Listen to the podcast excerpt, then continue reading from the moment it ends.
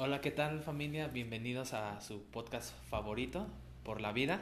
Gracias a todos por su apoyo.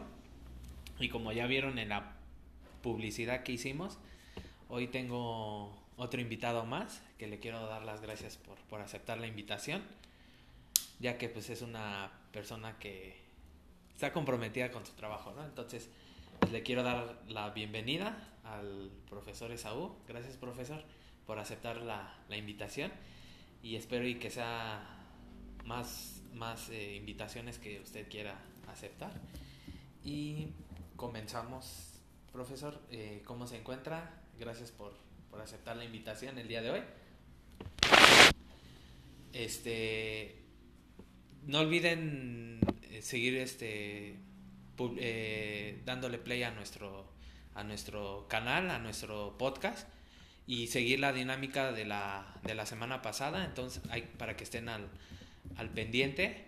Eh, recuerden todas las eh, la dinámica que hicimos fue ser la reproducción número 100 dejar este su like y estar sus, suscrito a, al canal entonces eh, bienvenido profesor Esaú gracias por, por aceptar la invitación es un gusto de estar aquí con usted.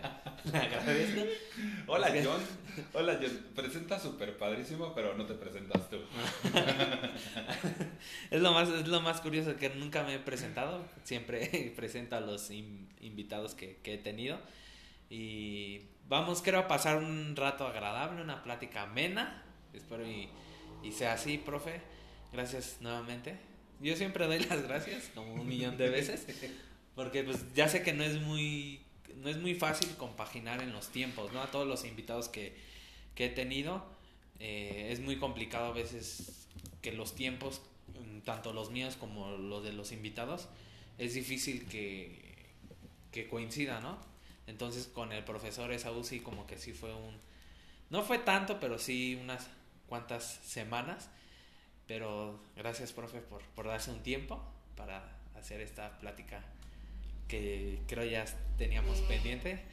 Eh, ¿Cómo se encuentra el día de hoy? ¿Cómo, cómo va el trabajo? Veo que, que va algo pesado. bueno, eh, primero, muchas gracias por la invitación, John. Eh, esta pauta, y no sé si nació a partir de algo que ya venías compartiendo con nosotros, pero ahorita si quieres platicamos de eso. Gracias, muchas gracias de verdad por considerarme, muchas gracias por invitarme a tu programa eh, por la vida. está padre, está padre. Me siento como, como en esa ocasión cuando te invitan por primera vez a que des una charla y que dices, pero ¿de qué voy a hablar? Pero es que sí. tú eres el experto. Sí, pero ¿en qué? no, de hecho he platicado, bueno, en el primer episodio que hubo, eh, por qué surge este nombre, por qué se me ocurrió este nombre de Por la Vida, ¿no? A mí me surge esa idea de Por la Vida más que nada la temática es entrevistas, ¿no? A personas cercanas a mí, amigos, este, ex compañeros del trabajo. Entonces ahí le quise dar como conexión de por la vida. Precisamente por la vida porque pues vas conociendo personas de diferente tipo, religión, eh, diferentes ideas. Entonces lo uní ahí, dije por la vida, pues por la vida voy conociendo personas. Entonces personas cercanas, personas apegadas a mí, amigos de la infancia, amigos de la adolescencia, eh, compañeros que coinciden en el trabajo y pues se va conociendo todo tipo de personas, ¿no? Entonces yo quise hacerlo, esa conexión. Dije, ¿por qué no entrevistarlos y que pues todos los oyentes conozcan esta parte tanto personal como laboral? Bueno, en este caso pues a usted lo conozco porque pues coincidimos en la escuela, ¿no? Entonces es mi profesor y también es el director. Entonces, pues dije, vamos a invitarlo y vamos a, a que conozcan ese lado, ¿no? Ese lado, tanto no de profesor, bueno, de profesor, pues lo conozco, ¿no? Muy... bueno, ¿cómo lo describiría una persona en cuestión de profesor? Pues es una, tanto personal y así en cuestión de la escuela, pues yo noto que es una persona muy preparada, muy culta, eh, o sea, todas las clases que hemos coincidido, pues, o sea, es. Ahora sí que es la enciclopedia. Trae una enciclopedia en la, en la cabeza. Entonces, gracias, gracias. Todo lo que le puedan preguntar, sea, él lo sabe o lo investiga. Entonces, pues es la, entonces y también quise esta parte pues conocerlo en la parte personal, ¿no? O sea, las pláticas que he tenido con él, pues, o sea, sí es como que sí lo conozco a lo mejor una parte, pero pues igual aquí que se suelte, que nos cuente, no sé, eh, quién es realmente Saúl, ¿no? Sus orígenes, su infancia, su adolescencia, su etapa de universidad. Entonces, pues, nos gustaría saber en esta parte, bueno, ¿cómo le gusta que lo llamen? Bueno, todos lo conocen como Esaú, ¿no? Pero también Tlali, o, sí, Tlali. Entonces, ¿cómo surge, bueno, para empezar, ¿de dónde es usted originario? ¿De dónde, dónde nació Esaú? Pues? Bien, bien, muchas gracias. Eh, eh, con base en, el, en la introducción que hiciste, yo creo que Esaú nació como algo muy similar a lo que dijiste, ¿no? Lo que va pasando con la gente que conoces. Eh, pero eso más bien nos llevaría a quién soy hoy. ¿Dónde nací? Nací en la Ciudad de México, Nací el 22 de agosto de 1978, al norte de la ciudad, en el Hospital Primero de Octubre. Eh, pertenece al ISTE. Y, pues bueno, en ese entonces mi papá trabajaba para el gobierno. De hecho, su vida laboral también la terminó en el gobierno. En, aquel momento, cuando nací, trabajaba para lo que hoy es Zagarpa. En aquel entonces era la Secretaría de Agricultura y Recursos Hidráulicos. Y pues bueno, como empleado federal, pues bueno, teníamos acceso al ISTE, ¿no?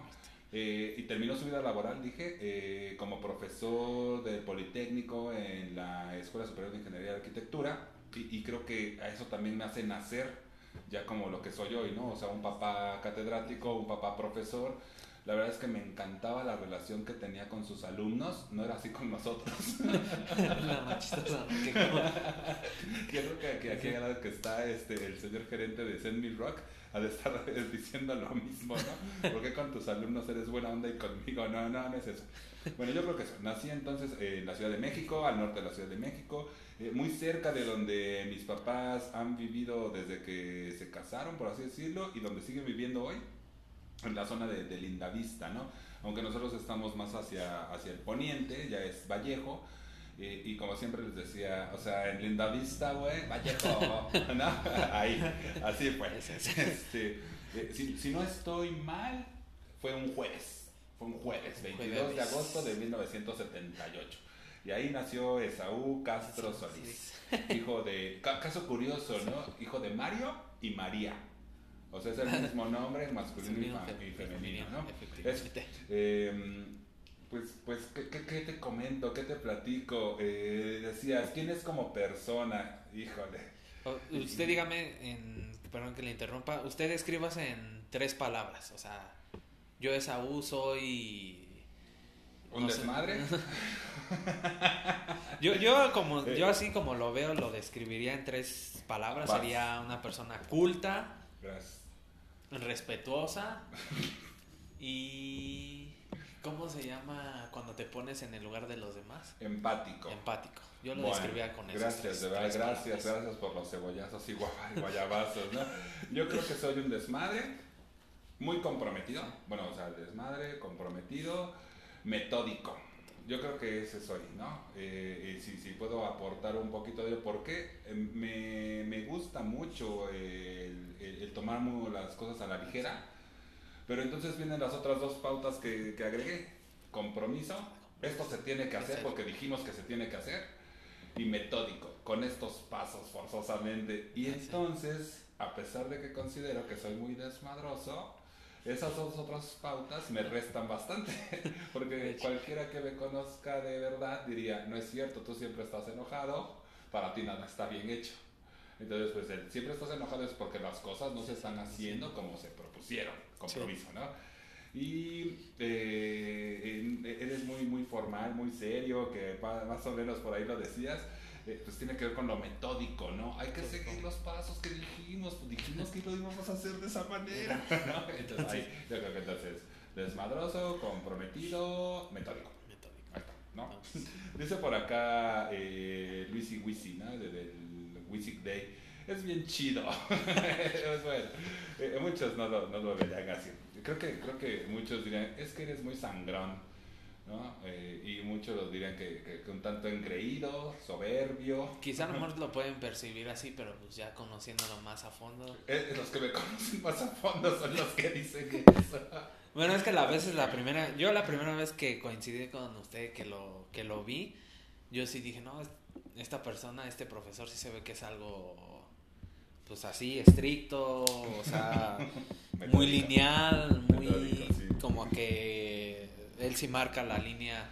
Bueno, es que obviamente pues todos los profesores, yo lo percibo así, marcan como que una línea, o sea, sí seremos muy amigos, pero en cuestión de la escuela ahí pues muy lineal, ¿no? O sea, muy en la línea, ¿no? O sea, no porque nos llevemos bien quiere decir que pues te voy a dejar pasar cosas, ¿no? En este caso pues a lo que así con usted lo que he vivido yo en experiencia, pues sí es muy así muy este lineal, ¿no? o sea, hay que hacer esto, tienes que entregar esto, no porque a lo mejor nos llevemos bien, pues te voy a dejar pasar esto, ¿no? Entonces yo sí, la primera vez que lo vi, dije, no, pues con este profesor sí hay que pintar la, la raya, ¿no? Porque se ve que, que, su carácter es un poco como que así muy... Por ahí, digo, las circunstancias y sobre todo la pandemia no, nos ha llevado por eh, distintos derroteros, dicen, ¿no? Y entonces... Mm, creo que se refuerza ahí lo, la, la, la, manera en que me describí en tres palabras. Vamos a llevarnos a relax, ¿no? Desmadre. Eh, vamos a. Vamos a llevarnos las reglas, entonces será desmadre, ¿no? Pero esto venimos a hacer compromiso. Estos son los pasos que hay que seguir. Metódico, todo el compromiso. me, parece que sí, sí va por ahí. Eh, pero bueno, muchos dicen, muchas veces te sales de, del esquema, ¿no? Y se pierde lo metódico. Pues es que el desmadrazo me gana. Entonces ahí como que un 50-50, ¿no? Hecho desmadre, pero pues hay que estar comprometido, ¿no? Ah, es esto de crecer. ¿Y cómo surge el, no sé cómo decirlo, cómo surge el querer llevar esta carrera de docente? O sea, ¿cómo surge desde el día cero, día uno? Yo esa U, pues me llama la atención ser docente, o yo esa U quiero ser docente, yo esa U, pues como que quedó más de a fuerza como que de voluntad, ¿no? Porque a veces muchas ocasiones se llega a presentar en familias de que el papá es contador y el hijo tiene que ser contador. Eh, la mamá es enfermera, la hija tiene que ser enfermera. No sé, el papá tiene su, su negocio su, de mecánica, pues el hijo se va a hacer cargo. O tiene empresas, el hijo tiene que hacerse cargo. Entonces usted, la idea de ser docente es por gusto propio o un 50-50. Definitivamente es por gusto propio y hoy siento completa vocación hacia, hacia la docencia, ¿no?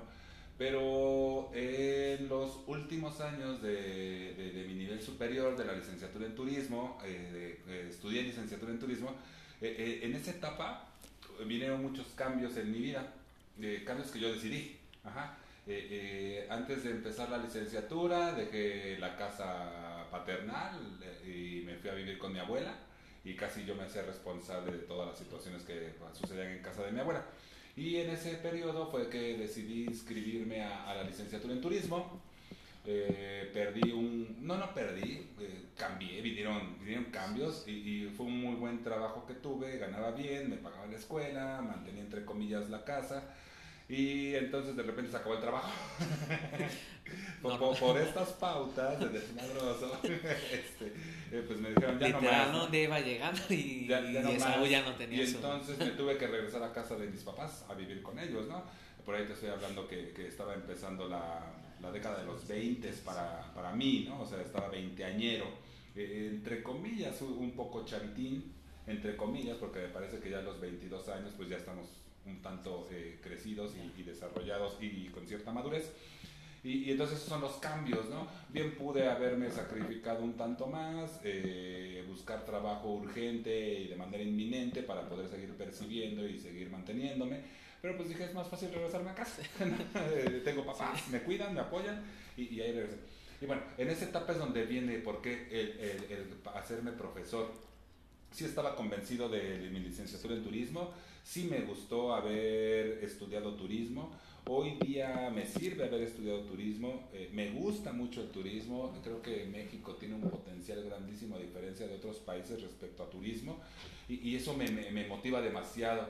Y tal vez hace rato que decías muy culto, más bien yo creo que, que he tenido gente eh, excepcional que, que, que me ha vertido su cultura y, más bien eso es lo que podría decir que, que, me ha hecho culto, ¿no? La cultura en sí es la misma palabra. Em, pero bueno, la primera figura, y ya la comenté hace rato, y la verdad admiré demasiado, hoy no lo hace más, ya se jubiló, ya se retiró. La primera figura que vi como docente que me cautivó fue mi papá. Eh, me dio la oportunidad de en muchas ocasiones, en sesiones normales, o sea, él frente al grupo ahí en, en Zacatenco, eh, oye, que ven porque necesito que bla, bla, bla, y me dejaba 10, 15 minutos dentro de su aula y pues lo veía proceder como docente. Y, y, la verdad que todo parecía que era el mero cotorreo, pero yo veía que sus alumnos están aprendiendo. Ah, y eso me llamó mucho la atención. Te estoy hablando ahí como de mis 16, 18 años de edad.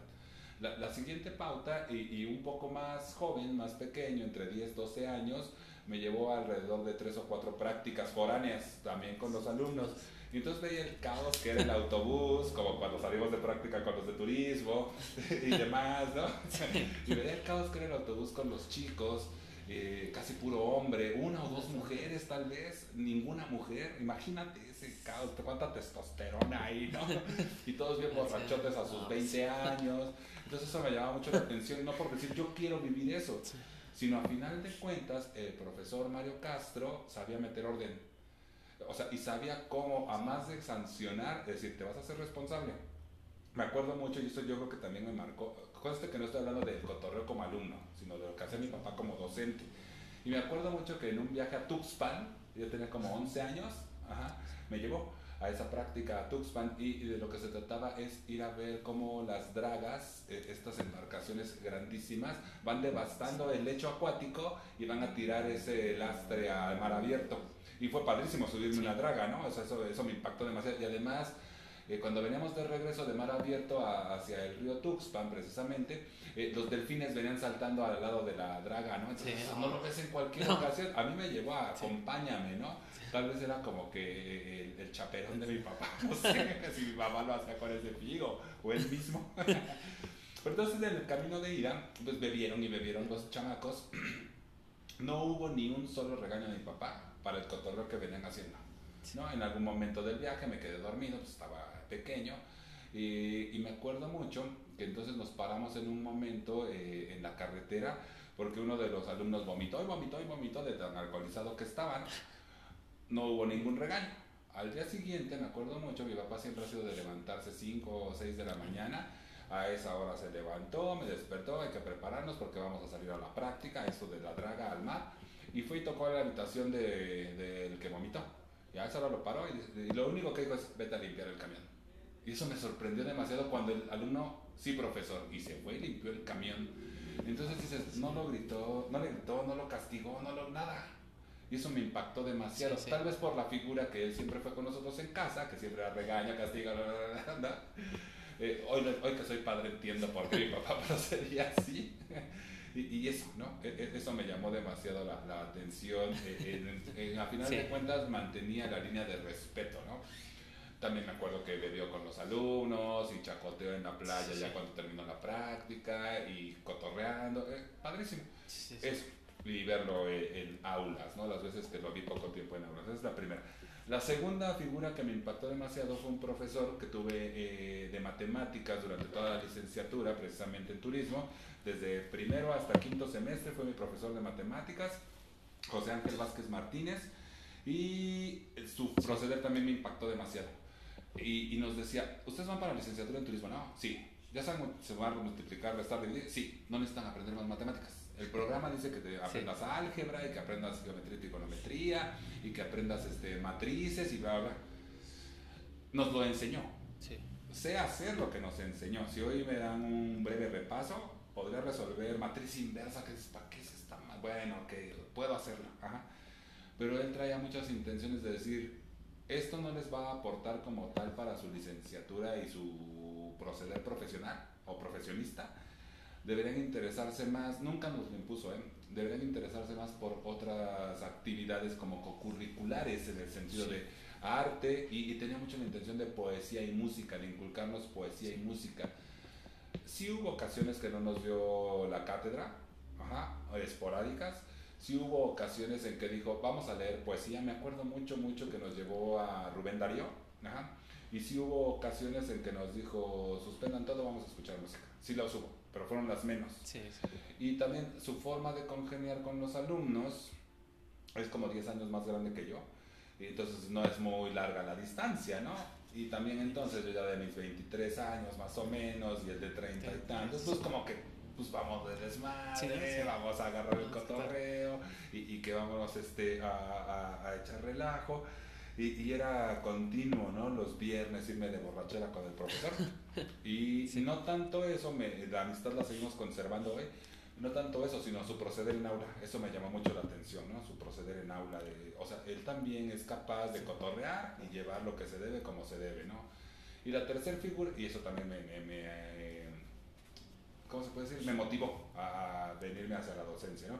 Y la tercera figura, y que es completamente decisiva, yo ya era docente cuando voy a contar lo de la tercera figura, y entonces este, pues me tildaba en aquel tiempo, me tildaba de un buen docente. Y cuando vi esta tercera figura dije, ah, no, no, pues no. No, no, no voy ni estoy yendo y me falta demasiadísimo para iniciar a ser docente. Y fue mi hermana mayor la vi hacer su examen de grado, su examen de posición para obtener el grado de maestría en educación. Eh, lo hizo en ESCA Santo Tomás, eh, con sinodales, todo un examen profesional, un examen de grado.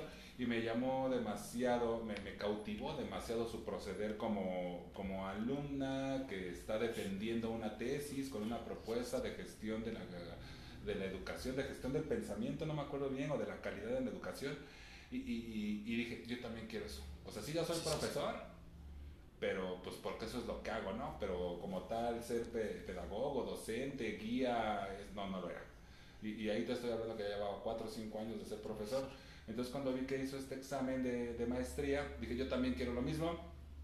Dos años más tarde me inscribí a la maestría y, y, de ahí fue donde reforcé el que esto es lo que me gusta, ¿no? Que esto es lo que quiero hacer para, para, para mí por inicio, ¿no? Y, que, que, es con lo que me gustaría mucho contribuir hacia, pues tal vez primero dijéramos hacia mi familia, eh, pero lo veo así, lo comento continuamente. Estoy seguro que desde una aula podemos cambiar México, ¿no? O sea, el, mundo es complicado, la colonia es complicada, el grupo es complicado, pero que lo sigo convencido que desde una aula podremos cambiar eh, lo que es México. Y, y, creo que eso es lo que me motiva demasiado, ¿no? Entonces, más que decir, eh, fue lo que me quedó, no tengo oportunidad de algo más, ¿no? La verdad es que sí estoy muy convencido de, ser profesor, me encanta ser profesor, disfruto mucho ser profesor. Eh, eh, no empezamos el, programa más temprano porque estábamos eh, trabajando con los horarios para el siguiente curso que empieza la próxima semana y aunque tuvimos la cita a las 2, yo dije, pues no llega y no llega, déjame, sigo apurando. Y entonces me dice profesor Alejandro Miranda, ¿no? el subdirector de, de, acá del plantel y coordinador y que en realidad él hace los horarios. Eh, ¿con cuántas horas clase te vas a quedar este semestre? digo, la verdad es que el trabajo administrativo me, me come, ¿no? O sea, sí, me demanda demasiado. Digo, pero si no doy cátedra, sí me muero, me aburro y abandono todo, ¿no? Y entonces por ahí ya tomé unas horitas el siguiente semestre y eso. Así es como me convertí en docente. Eh, me gusta demasiado hacer lo que hago. Eh, me gusta mucho compartir, dices, y te lo agradezco, muy culto, eh, no, lo dijiste después, me gusta investigar, me gusta darme respuestas y tener certezas y decir, ah, pues es por esto, ¿no? No lo vas a creer, eh, es tal vez un absurdo, muchos dirían, ¿y eso para qué te sirve tenerlo en la mente, no? Me he ido a investigar por qué los colores se llaman como se llaman, no, o sea...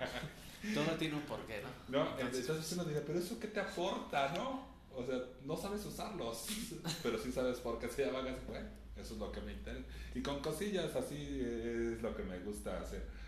Ahí está, ahí creo que respondo mucho tu pregunta. ¿Usted recuerda, esta es una pregunta como que surge la duda, ¿no? Pero ¿usted recuerda de cuánto fue su primer sueldo y en qué lo, lo gastó o lo invirtió?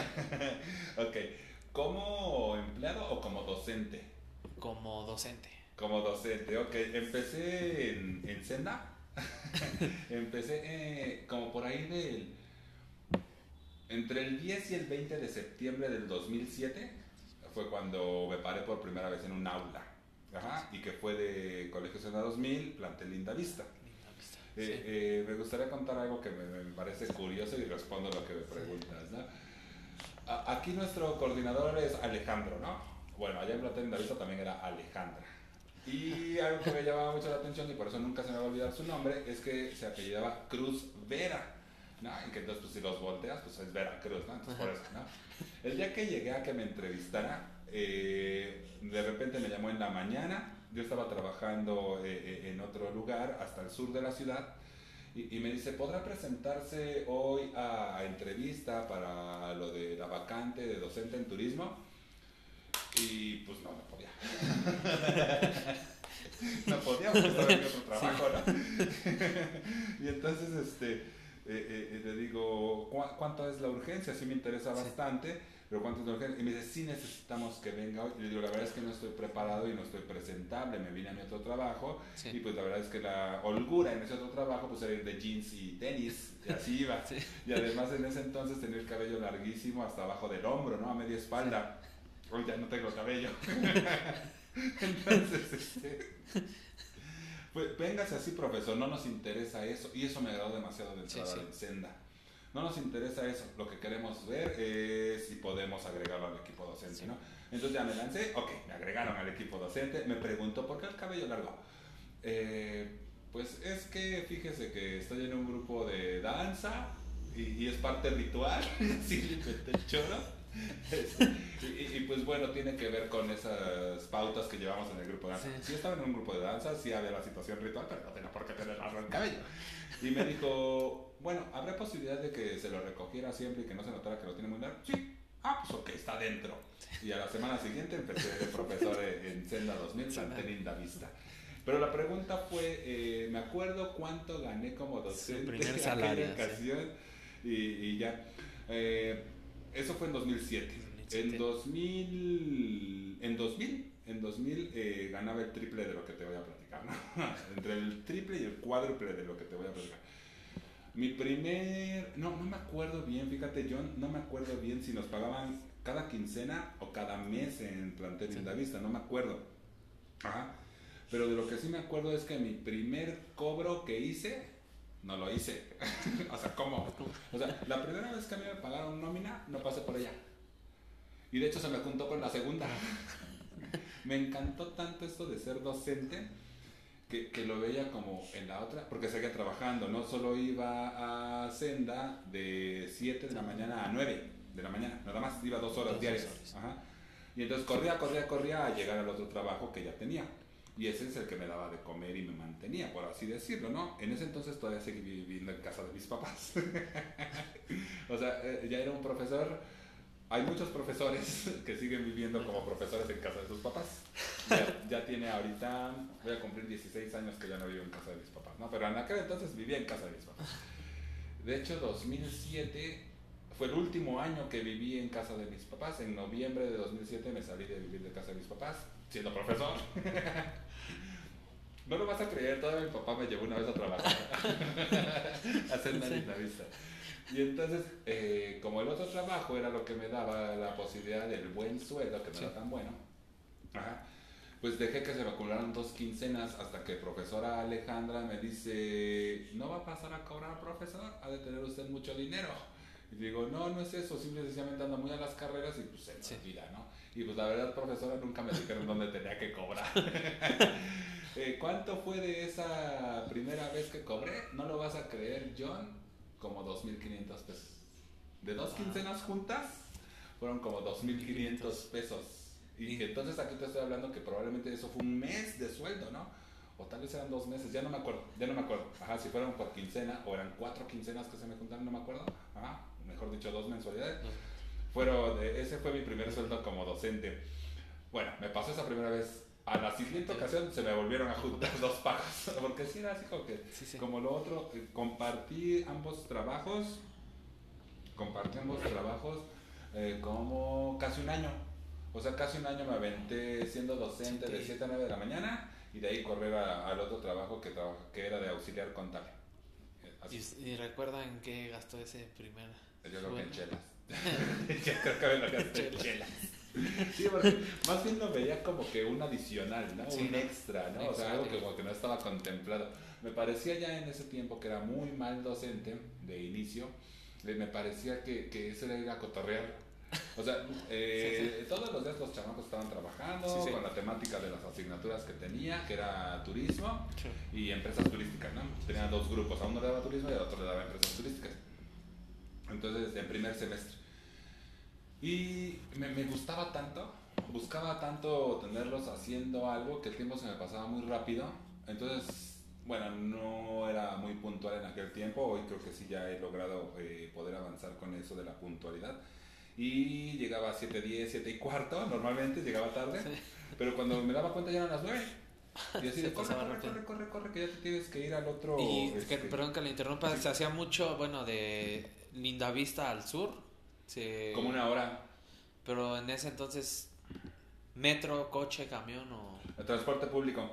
Sí, transporte público es lo que, lo que usaba porque pues bueno, a, atravesar la ciudad. En, ese entonces estaba ya eh, eh, de novio con la mamá de mi hijo, ¿no? Pero no, ahí sí había metro, ¿no? En ese entonces. Sí, ya cálmate, no manches, te estoy hablando de apenas hace como 13, 14 años. ya aquí en, es que aquí en el plantel ya había metro, vas a ver. Pero entonces, eh, usted estaba en Lindavista y se iba al sur. Así es, hasta San Jerónimo. ¿Aproximadamente se aventaba una hora? Como una hora más o menos. Entonces eh, viajaba desde... Eh, eh, estaba padrísimo, me hacía como una hora, un poquito menos, porque afuera de plantel Lindavista, a una cuadra, estaba metro 18 de marzo. Y esa misma línea me dejaba hasta Copilco, que es la misma, o sea, que me bajaba en Copilco y de Copilco a la oficina me hacía como 20 minutos más o menos. Sí, sí. Ah, y solo tenía que tomar un transporte, eh, de, bueno, por, no, no el metro, pues, o sea, me iba en metro desde 18 de marzo hasta Copilco, la misma línea, no tenía que transbordar ni nada. Y ya que me salía, tomaba el micro, la combi, lo que fuera, y en 20 minutos más o menos ya estaba en la oficina. Entonces, sí, sí era muy rápido. 45 minutos, yo creo que promedio. Eh, el, el, metro más nuevo es la línea 12, ¿no? Que ya tiene sus 10 añitos, ¿no? Lo hicieron para el bicentenario, ¿no? 2010, si no estoy mal. El anterior es precisamente el que pasa fuera de Plantel Aragón. Ajá. Y este de Plantel Aragón tiene aproximadamente, hace como del 2000. Ajá. Entonces digo, te estaba hablando de 2007, ¿te calmas? yo pensé que estamos con el 2030, 2040. ¿Y usted recuerda cuánto se gastaba de... Bueno, en el, en el plantel, en Lindavista, estaba de lunes a viernes laborando. ¿Y en su otro trabajo igual de lunes a viernes o...? Ajá, sí, en los dos iba de lunes a viernes, solo, este, bueno, eh, salía, llegaba como a las 10, ponle al otro trabajo, eh, el plantel de la vista de 7 a 9, ajá, de lunes a viernes. Y ya corría, corría, corría, corría, me llegaba hasta San Jerónimo como a las 10, ponle, y de ahí se salía como entre 6 y 7, porque en realidad se suponía que el horario de salida era a las 5, pero me hacían pagar mis dos horas que... No, no, no es dos horas, se supone que yo debía entrar a las 8 y entonces no estaba de 8 a 10, ¿no? Entonces tenía que quedarme a pagar mis horas al final del, día y así me aventé como un año. ¿Y recuerda cuánto pagaba de pasaje? En ese entonces el metrito estaba ¿qué? ¿Tres pesos o...? No, menos. Como 20. Nada, no es cierto. Ahí eh, recordando a nuestro, nuestro precioso, ¿no? ¿Cómo se llama este? Copetes, ¿no? Bueno. Eh, ¿Sí estaban tres pesos en ese entonces el metro? Yo creo que menos. ¿Dos pesos? dos pesos. Sí, yo creo que tal vez. No, no sé si ya estaba en tres pesos.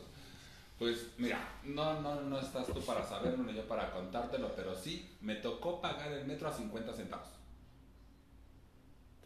Sí. Ah. sí. Y me tocó pagar el micro, bueno, en la Ciudad de México, siempre el Estado de México ha sido más caro. Me pagó tocar el micro en 50 centavos. 50 centavos es de los nuevos pesos, ¿no? Esto que cambió en el 93, ¿no? De los viejos pesos a los nuevos pesos. Pero si entonces recordamos lo que eran los viejos pesos, me tocó pagar el metro a 100 pesos, que 100 pesos se convirtieron en 10 centavos. O sea, si todavía me acuerdo, había unas monedas doradas Ajá, de, que traían a Venustiano Carranza, y esas eran las monedas de 100 pesos. O sea, todavía me acuerdo cuando salía de la primaria y iba caminando al metro para de la primaria, yo. Este, cosa que ya dijimos en Caña sí, ¿no? Eh, iba caminando de la primaria hasta el metro y con mi moneda de 100 pesos me compraba mi boleto del metro. Ajá, entonces eh, eh, en la, la, primaria la cursé, fíjate, del 84 al 90. Esos fueron mis 6 años de primaria, del 84 al 90. Y entonces ya cuando estuve en la secundaria fue cuando cambió de los viejos pesos a los nuevos pesos. Entonces esos 100 pesos que pagaba en la primaria se convirtieron en 10 centavos. Pero la verdad es que no me acuerdo que pagara 10 centavos. Tal vez por ahí aprovecharon y lo subieron a 20 centavos, creo que sí. Y todavía a 50 centavos. Eso era lo normal. Así las cosas. Entonces, así estuvo un año en los dos trabajos. Bueno, entonces supongo que en el donde iba al sur lo dejó a un lado, renunció, ah, lo corrieron. lo, mandé al carajo. ahí volvió a cambiar mi vida completamente. Eh, porque en 2008 nació mi hijo. Y no lo vas a creer, tal vez eso tenga que ver con, con el haber estudiado turismo. Siempre me ha gustado ser como muy vago. Y, y, muchas veces estamos equivocados, ¿no? Pensamos que estudiar turismo va a ser viajar, viajar, viajar. No, no, no, no. Estudiar turismo es atender a los que viajan. ¿sí?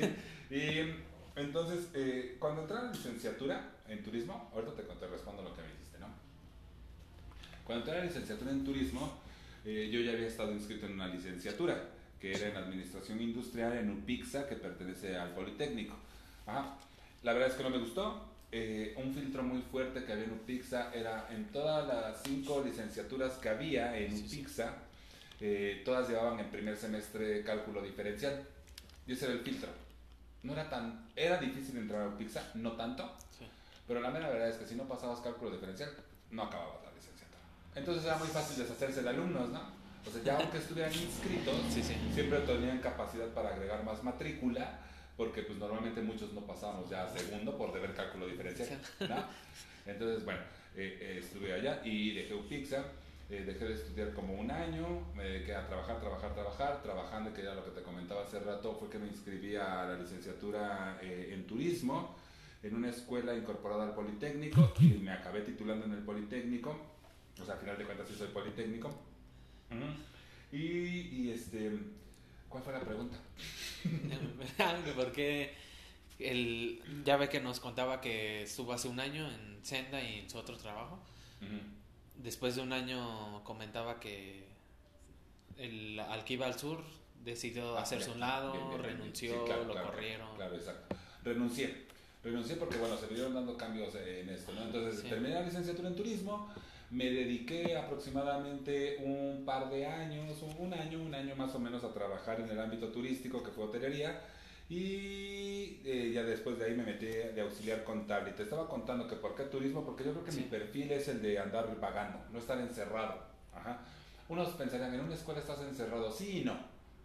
Cuando cambias de grupo, ya es algo totalmente distinto, ya es un ambiente totalmente distinto. o sea, eh, eh, llegó un momento de en una temporada de mi proceder docente que estaba alrededor de, ahora verá, 7, 19, 19, 13, 13 horas, 15 horas, 15 horas al día estaba en la escuela, 15 horas al día, de 7 de la mañana a 10 de la noche. Ahí fue donde conocí a Luis, precisamente, eh, de Wisic Day, en esa escuela. Unos dirán, ¿cómo soportas tanto tiempo? Es que cuando vas cambiando de grupo en grupo, o sea, cambia el ambiente totalmente. Y no es lo mismo estar atrás de una computadora todo el día encerrado en una oficina. Entonces, en algún momento de mi vida sí me di cuenta que eso no es lo mío. Estar encerrado en una oficina no es lo mío. Y que creo que estos refrescos que hace el cambiar de grupo en grupo es lo que dices, no estoy encerrado. O sea, sí cambia de un lugar a otro, ¿no? Entonces, ya ahora sí, para, quise explicar esta parte para comentar lo de, lo de si renuncié a o, me salí o me corrieron de, de, ese otro trabajo hasta el sur, que era como auxiliar contable, renuncié. Renuncié. Renuncié. Porque entonces en Senda empezaron a darme más horas. entonces lo primero que hicieron es, no puede entre semana después de las nueve, no, pues véngase los sábados. Entonces, eh, en los primeros tres meses que trabajé en Senda Linda Vista, terminó eh, el trimestre de carrera técnica, aunque en bachillerato estaba en semestre, Sí, sí. en carrera técnica estábamos, estaban en trimestre desde entonces, ya era así el sistema de senda. Y entonces terminó el trimestre y me dijeron, ¿quieres dar clases los sábados? Pues sí, pues órale, ¿no? Y entonces empecé a trabajar ya los sábados en senda como profesor de 8 de la mañana a 2 de la tarde, ¿no? Sí. Entonces, pues bueno, ahí sí ya empecé a cobrar. y yo dije, no, ya, ya no quiero este, hacer ese trabajo de escritorio, no me gusta. La verdad es que no, me- no, me, no me agrada, no es lo mío. Y estuve entonces, te digo, casi un año en Senda, entré en septiembre. En junio del siguiente año renuncié al trabajo de auxiliar en contabilidad. Eh, y es que en abril reciente, o sea, dos meses antes de que renunciara al trabajo de contabilidad, nació mi hijo. Entonces te digo que hay una- un cambio también bastante fuerte, ¿no? Em, pues no sé, tal vez desde que, tomé la decisión de sí, vamos a tener un hijo, pues sí fue como que enfocarme mucho en él y, querer compartir con él. Y entonces cuando lo vi el primer día que, que- pude verlo, el día que nació, no sé, hubo algo, como un clic, ajá, y dije, yo quiero estar con él siempre. Entonces dije, si yo me mantengo trabajando como vengo hasta ahorita, este horario en senda y después irme hasta el sur y demás, pues nunca voy a estar con él. Y entonces en Senda me empezaron a ofrecer y a ofrecer Sí, y a ofrecer y a ofrecer. Y pues siempre era, no puedo, el otro, el otro trabajo, no puedo, el otro trabajo, no puedo, el otro trabajo. Pero ella venía trabajando los sábados, ¿no? Entonces en junio de 2008, dos meses después de que nació Jean, eh, me volvieron a decir, profe, estamos Sí. haciendo horarios para el trimestre, que va a empezar, ¿le entra? Le entro.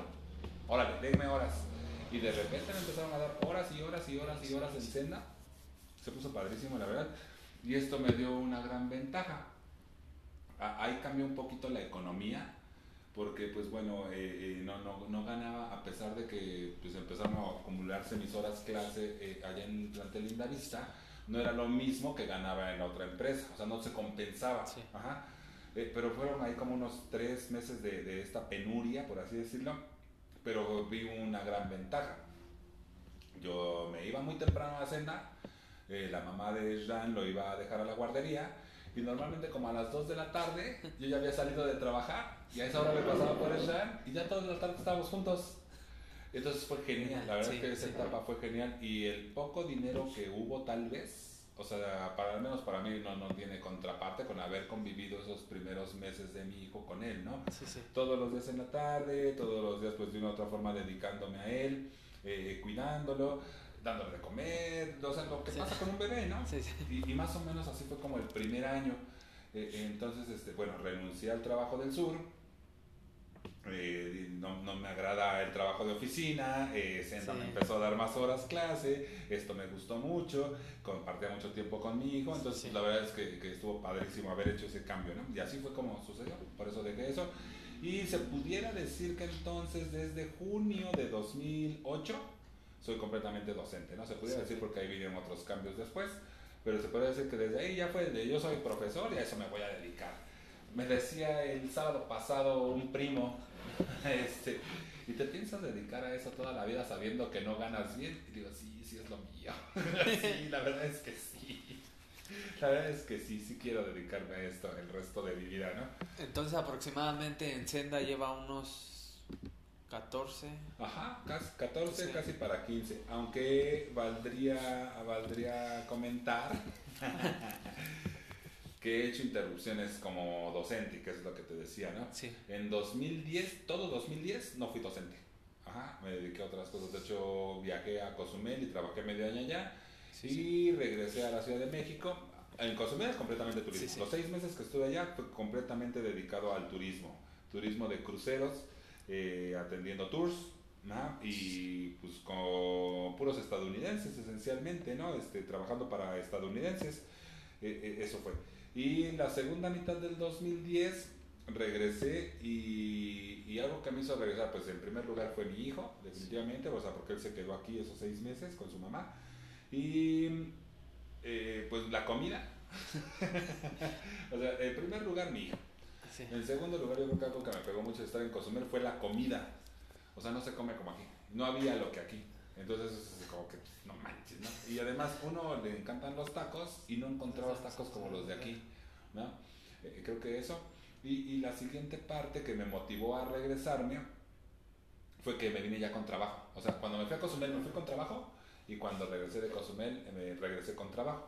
Un conocido por ahí eh, necesitaba que se le apoyara a administrar su empresa, que era de, de, impresión en gran formato, diseño digital, diseño gráfico, eh, cosas de ese tipo, que, que, ahora hay miles de empresas que se dedican a eso. Eh, no sé, podríamos decir tal vez que momentáneamente podría manejarse como si fuera una agencia publicitaria, pero más bien aquí lo que se hacía era la impresión y el trabajo ya físico, ¿no? Aunque sí se hacía mucho de diseño. Y dije, bueno, ok, extraño a mi hijo, extraño la comida y tengo trabajo, me regreso. Entonces, 2010 no me dediqué a la docencia. Ah, y en 2011, empezando 2011, que inicié el semestre en febrero, empecé, regresé a la docencia y, y ya fue a lo que me dediqué. Eh, y pues ya desde ahí, desde ahí ya tomé la docencia como tal. La pregunta fue, ¿ha estado casi 15 años en Senda? Sí y no. Cuando regresé de Cozumel, al primer lugar donde me presenté a darme trabajo fue a Senda. Me dijo, profe, acabamos de empezar el semestre, no manches, ¿no? O sea, ¿dónde quiere que lo metamos? Pero estamos atentos a que quiere regresar. Sí. Y entonces en 2011 entré en la mañana a una escuela y a mediados de 2011 regresé a Senda. O sea, se puede decir que estuve año y medio sin estar en Senda. Ajá. Y luego en 2013 o 2014, ese año me dediqué completamente a una escuela que está en la Colina del Valle, de otra vez Senda, un año. Ajá pero con lo mismo, ¿no? Pónganse atentos que voy a regresar. y acabé, bueno, ese año eh, me, fue bastante bien en esa otra escuela. Y, y, en Senda se quedaron como que ahí está el profe. y, y, sí me llamaron, no, ahorita no, gracias, tengo el horario completo, ¿no?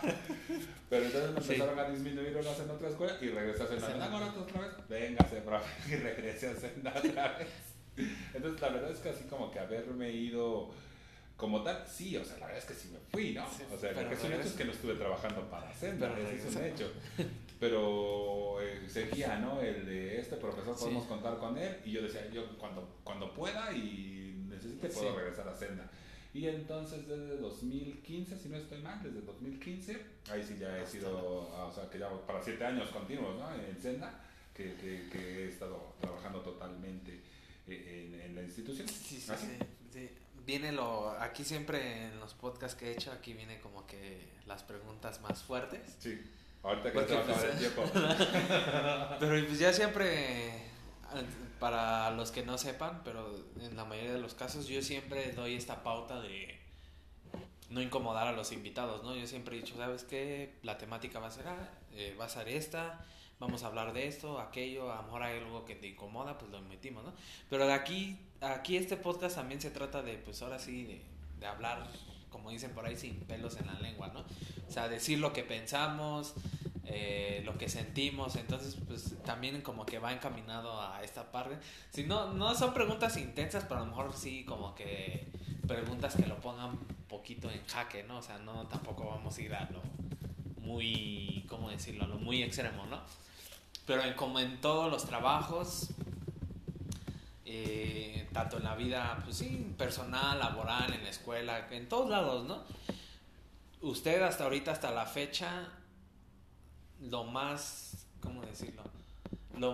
la mejor satisfacción que lo ha dejado, que le ha dejado en estar en senda, o sea, decir, sabes qué, este, el trabajar con mi equipo, cierto personal, cierto alumno, porque, como usted nos mencionaba, usted al principio estaba en Linda Vista, ¿no? Entonces, ahorita, pues, a partir del 2015, llegó aquí a Aragón. En 2016 llegué a Aragón. En 2016 llegó aquí a Aragón.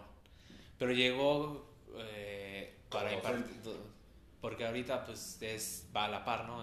tanto director como docente, ¿no? Va a la pauta, ¿no? Sí cosas administrativas y clase, ¿no? Entonces ahorita, hasta la fecha, ahorita en Aragón, lo que más le ha dejado satisfacción. O sea, que diga esto... Bueno, voy a hacer un comercial para poder responder la pregunta. Radio Senda Inc. es una estación de Colegio Senda 2000. Creo que será oportuno para responder eso, cortar la transmisión en Radio Senda Inc. ¿Qué es lo que mayor satisfacción me ha dado eh, está desde cuando estoy en senda? Bueno, la, la, primera es completamente real. Me dieron la oportunidad de ser profesor. Y, y, esta es una parte muy buena de Senda. De repente ya las pautas, cuando vas avanzando con los años en que perteneces, dices, híjole, esto debería cambiar. Cuando inicié, qué padre. Pero entonces yo creo que va como implícito, ¿no? Es, intrínseco a Senda, ¿no? Senda es una incubadora de profesores. ¿no? Aquí en, en, Senda lo que yo he visto y en los planteles en los que he podido estar eh, participando por cualquier situación que fue Linda Vista, Xochimilco, San Ángel y bueno, Aragón, casi se puede decir, ¿tienes estudios eh, avanzados? Sí, entra de profesor. No, no, no, quiero comentarlo así, pero eh, me pasó. O sea, tal vez cuando llegué a Senda como profesor eh, para turismo, pues ya era licenciado en turismo, ¿no? Titulado. La verdad es que Senda es una muy buena incubadora para profesores en el sentido de, ven a formarte como profesor. Te damos chance, ¿no? No hay ciertos documentos, o no lo quiero decir de otra forma, eh, algo que avale, no importa, tú entrale, se ve que puedes, se ve que puedes, ¿no? Y yo creo que eso es una de mis principales satisfacciones porque si no hubiese sucedido así, pues probablemente no hubiese sucedido de ninguna forma, ¿no? Y no estaríamos aquí en la entrevista ¿no? E, esa es la, la, real, la oficial, la, la formal. la, la, siguiente que yo diría que, que es lo que más satisfacción me ha generado a partir de Senda, pues que desde que estoy en plantel Aragón hago lo que quiero. Pero bueno, eh, eh, hago lo que quiero con base en cómo podemos lograr que esto, que a lo que vienen los alumnos, sea significativo para ellos. Y entonces por ahí desde que entré a Senda en 2007, mis intenciones sobre todo eran las que ya comenté hace rato. Creo que puedo cambiar México desde un aula, ¿no? Y desde ahí, pues bueno, también me lo permitió mucho profesora Alejandra eh, Vera, Cruz Vera, me lo permitió demasiado yo lo veo que siempre está trabajando, los alumnos están contentos, entrega sus cosas cuando debe, en promedio, planeaciones no. Este, pues denle chance al profe, ¿no? Se ve que quiere eh, contribuir, olvídate de hacer un cambio. Eh, eh, y cuando llegué a, Aragón, pues entré como docente nada más, de repente me abrieron la oportunidad a dar un curso, taller, mejor dicho, un taller de, uso de herramientas tecnológicas y eso fue lo que me permitió acudir a Xochimilco y a San Ángel. Y, pues bueno, desde ahí ya empezaba a hacer lo que quería, ¿no? Porque entonces lo que les comentaba al corporativo es cómo quieren que esto cambie, cómo quieren que esto evolucione, cómo quieren que esto sea distinto y atraer más mercado si seguimos usando las herramientas de la edad de piedra, ¿no? Olvídate que como tal haya pizarrones verdes aún.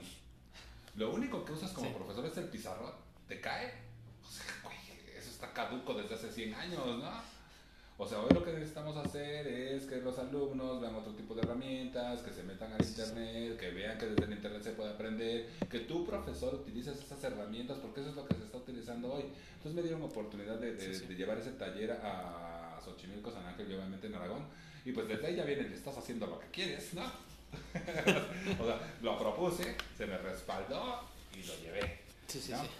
Creo que ahí. Pero ya cuando, cuando eh, se puede decir, si quieres que lo digamos así, me sueltan la rienda de plantel Aragón, lo siguiente que vi es cómo podemos hacer que el alumno se siente interesado con, con lo que sucede en el plantel y bueno, tú lo con, su escuela, no con el plantel, con su escuela.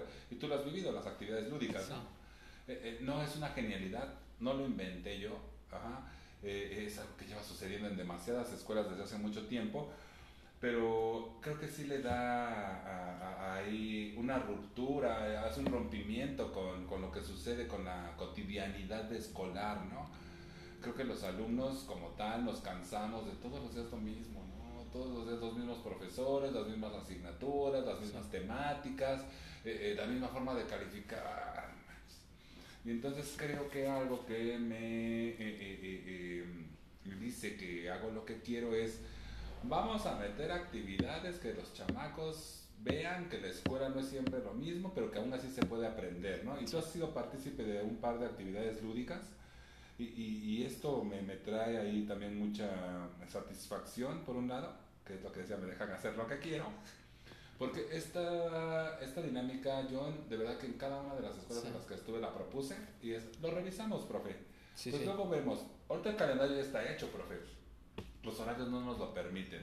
Y llegó puntos donde el coordinador no lo permite, el director no lo permite, aquí se viene a trabajar y dices, puta, con el otro no me estoy haciendo pendejo, ¿no? O sea, con el otro no me estoy haciendo güey, o sea, y este aporte no es para mí. No es para que vengan los alumnos o los papás o los profesores, ah, no manches, tu actividad bien bonita, es para que ellos se lleven algo. Entonces, en Senda sí me lo permitieron, ¿no? Sí, sí. Métese, o sea, más bien, oye, ¿puedo hacer esto? Dale. Oye, ¿puedo hacer Dale. Oye, ¿puedo hacer aquello? Dale, ¿no? Y algo que me trae una satisfacción mucho, muy, muy, muy grande y que va eh, de, la mano con, con, esto, es precisamente lo que se ha logrado con, con los profesores de plantel Aragón, ¿no? Un, un compromiso fidedigno, eh, eh, estas ganas de decir, sí contribuyamos a que sea para los alumnos, no que solo sea para que yo coma como profesor, ¿no? Porque muchas veces, y tal vez de ahí venía esa pregunta de hace rato, ¿acabaste en esto porque sí? Y, pues mucha gente que se dedica a la docencia acaba en esto porque pues no hay otra, ¿no? O sea, estudié derecho, pero pues acabé de taxista, entonces mejor me voy de docente, ¿no? Pues vete a los tribunales, cabrón, ¿para qué estudiaste? No, es un ejemplo, ¿no? Y solo fue por mencionar una, una, rama de, de estudio de ciencias sociales. Hoy día creo que los profesores de plantel Aragón, eh, me consta, eh, no quiero decir que no suceda en San Ángeles o Chimilco, estamos comprometidos con, podemos cambiar México desde un aula, ¿no? Eh, podemos hacer un aporte de contribución para los alumnos, tanto como alumnos como como, personas. Y, y, creo que eso se pierde mucho de vista en las escuelas, ¿no? Creo que en promedio los profesores nos dirigimos a, yo necesito comer, acá la temática dice que haga esto, lo impartí, se acabó. ¿no? Eh, me parece, o en las escuelas que he estado, creo que, así es como lo viví, en la generalidad, no quiero decir que todas, no voy a mencionarlas, solo estamos hablando de Senda ahorita, eh, pero creo que hoy eh, em, con el equipo docente que, que, existe y que tenemos una mancuerna excelente, sí se ha logrado transitar hacia allá, ¿no? la pauta imprescindible, importante Y, para lo que estamos aquí son los alumnos. Eh, eh, busquemos lograr alcanzar que ellos sean los que se sienten a gusto, cómodos, eh, ¿cómo se puede decir? Pues, pues, que les cause interés, ¿no?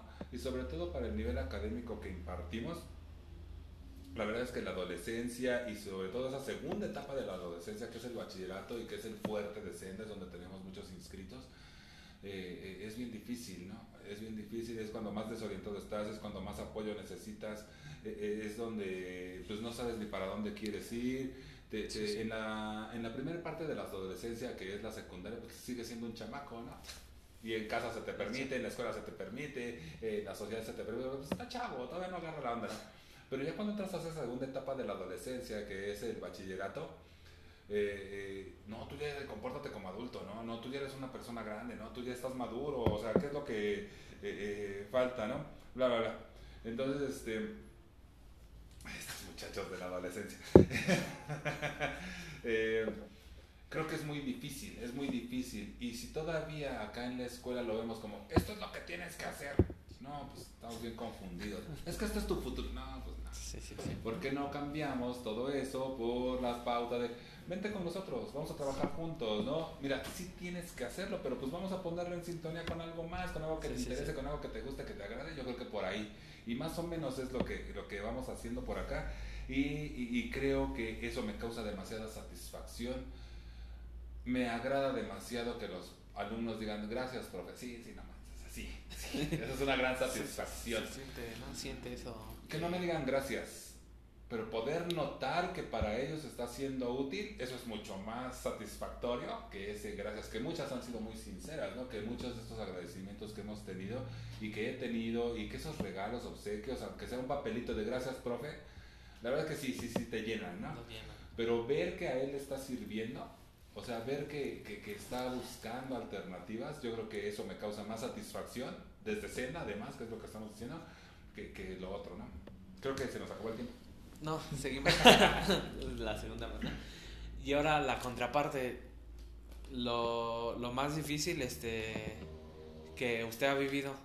Eh, no sé, a lo mejor eh, algún lío, algún problema con, no sé, con algún alumno, con alguien de su equipo de trabajo, a lo mejor con algún padre de familia, con sus, sus superiores, algo así que diga, "Ay, esto me causó mucho conflicto, me, no sé, lo, decirlo así, lo hartó llegó un punto en que, ay, la verdad tuvo que pasar esto, pero pues como siempre lo se ha dicho, usted en algunos momentos siempre nos lo comenta, pues de los errores se aprende, ¿no? O sea, te da la pauta que de ese error tienes que superarlo y mejorar y no caer en ese mismo error. Entonces, desde la